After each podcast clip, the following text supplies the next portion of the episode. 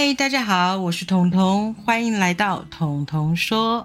今天虽然进行的是彤彤的天马行空，但事实上是为我的新单元铺路哦。因为我其实想要聊一聊我读过的一些书，所以可能将来会成立一个彤彤说书的单元。我是不是有点贪心？好，我今天想要来介绍的一本书呢，其实跟最近的话题很有关系。我不是之前聊过了，最近很前一段时间非常流行的韩剧《非常律师与鹦鹉》吗？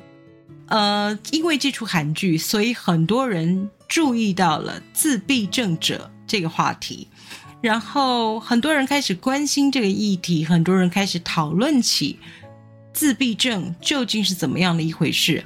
而我今天想要介绍的这本书呢，这个作者伊丽莎白·穆恩。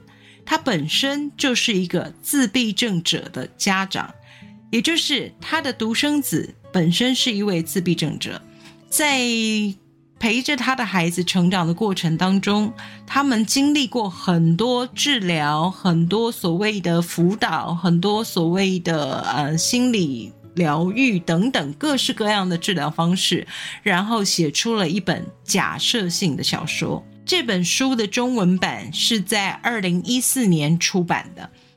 为什么说它是假设性小说？因为它在书里提到的故事架构在未来的世界里面，自闭症者都能提前获得治疗，从初期发现症状的开始提前治疗，到甚至在出生之前诊断出来有自闭症倾向。他们就会进行这样的治疗，于是这些自闭症者可以独立生活，慢慢的接近我们所谓的社会化，也就是他可以进行一般的工作，然后自理自己的生活，完全不需要靠别人的辅助。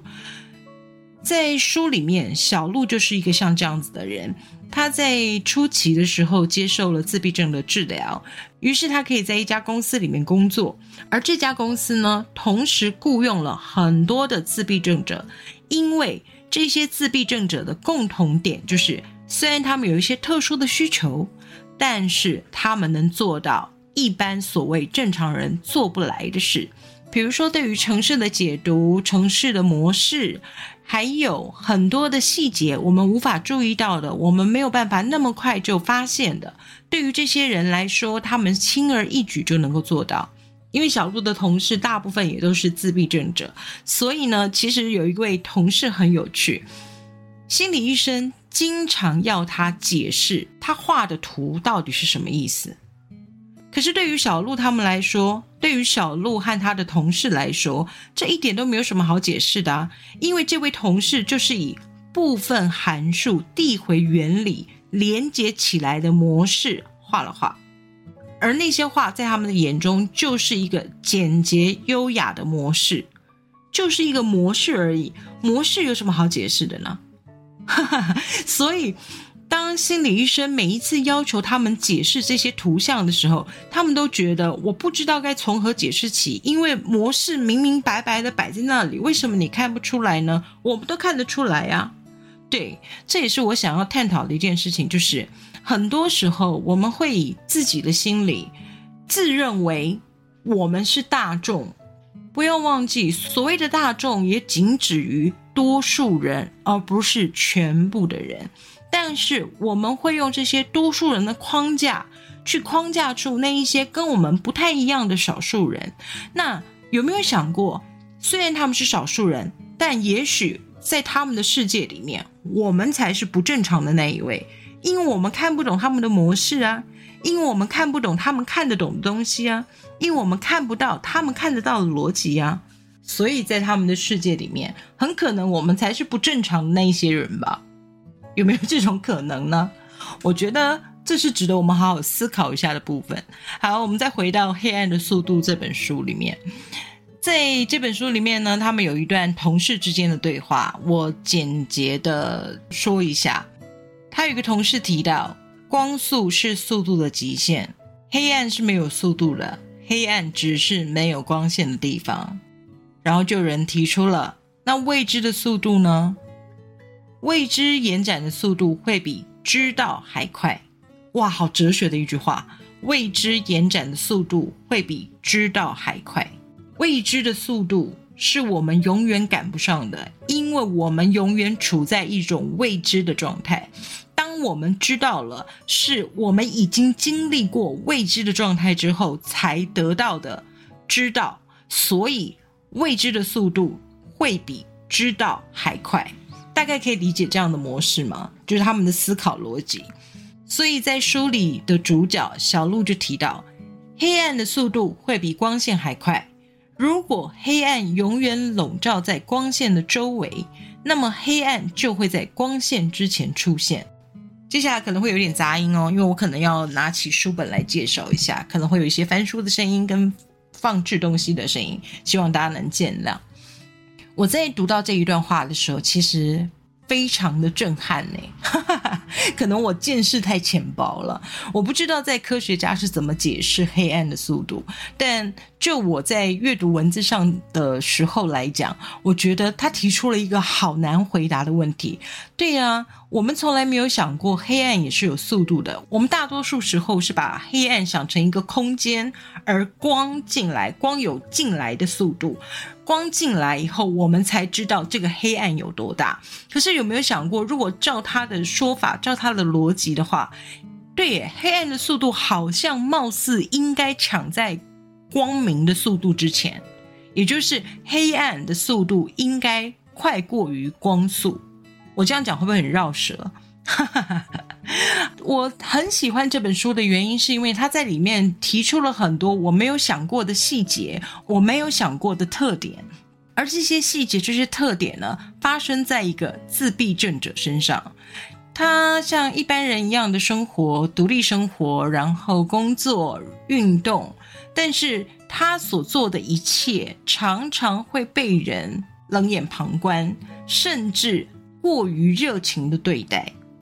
你懂我的意思吗？就是你对于一个你不熟悉的领域、你不熟悉的人，你很可能会很冷淡的就斜眼看过他两眼就走了，然后你也很可能过于热情，因为他的与众不同而过于热情的招呼他或者和他对话，而事实上这些东西其实是不必要的，你不需要把它当做一个特殊的存在，对于他而言，他就是一个正常存在呀。甚至他可能需要想一想，怎么跟你们这些所谓的正常人交流呢？你们所谓的社会化，对他们而言，可能是一种人际关系上的困扰。有没有想过这些可能呢？嗯，我今天要介绍《黑暗的速度》这本书呢，不单单是因为它是一个谈论自闭症者的书，而是我觉得在这本书里面有很多的细节跟想法都值得我们去。思考跟探讨，我不想要说太多书里的细节，因为哈哈哈 因为说太多的话，你们就不会想去读这本书啦，对不对？所以呢，我要告诉你们一个消息，我刚才呢在录音之前已经上网查询过了，很抱歉，在博客来上面这本书已经绝版，也就是你买不到。不过不要气馁哦，因为我在网络上很多的二手书店发现了这本书的踪迹，也就是。其实你可以在二手书店找到《黑暗的速度》这一本书。如果你对这样的题材有兴趣的话，如果你对这样的文字有兴趣的话，如果你对小鹿的故事有兴趣的话，我觉得你们可以找来读一读哦，也许会比我分享的来的更精彩呢。我想要用这本书封底的介绍作为结尾，希望出版社不要揍我。它上面写着：“我的局限是千真万确。”无法改变的粗黑线条，框出我的人生，局限着我。我唯一能演的角色就是正常人。这是一个自闭症者的心声。而后面封底的介绍里面写到了：黑暗有速度吗？黑暗总是在那儿等着。这样说来，黑暗总是比光快一步，而在已知之前。未知早已存在，有没有觉得听起来很有哲理，是很值得玩味的一句话哟？好，今天的彤彤的天马行空就到这里为止。虽然是介绍一本书，但我真的不太想要破坏大家阅读的乐趣，所以我就大概简介了一下这本书的由来。那有兴趣的朋友，不要忘记去二手商店找找看哦。彤彤说：“我们下次再见。”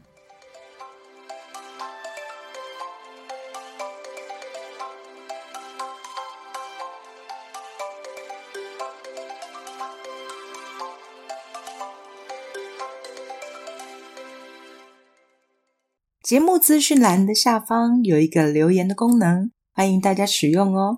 让我听听你们的想法，也让我们好好的交流一下。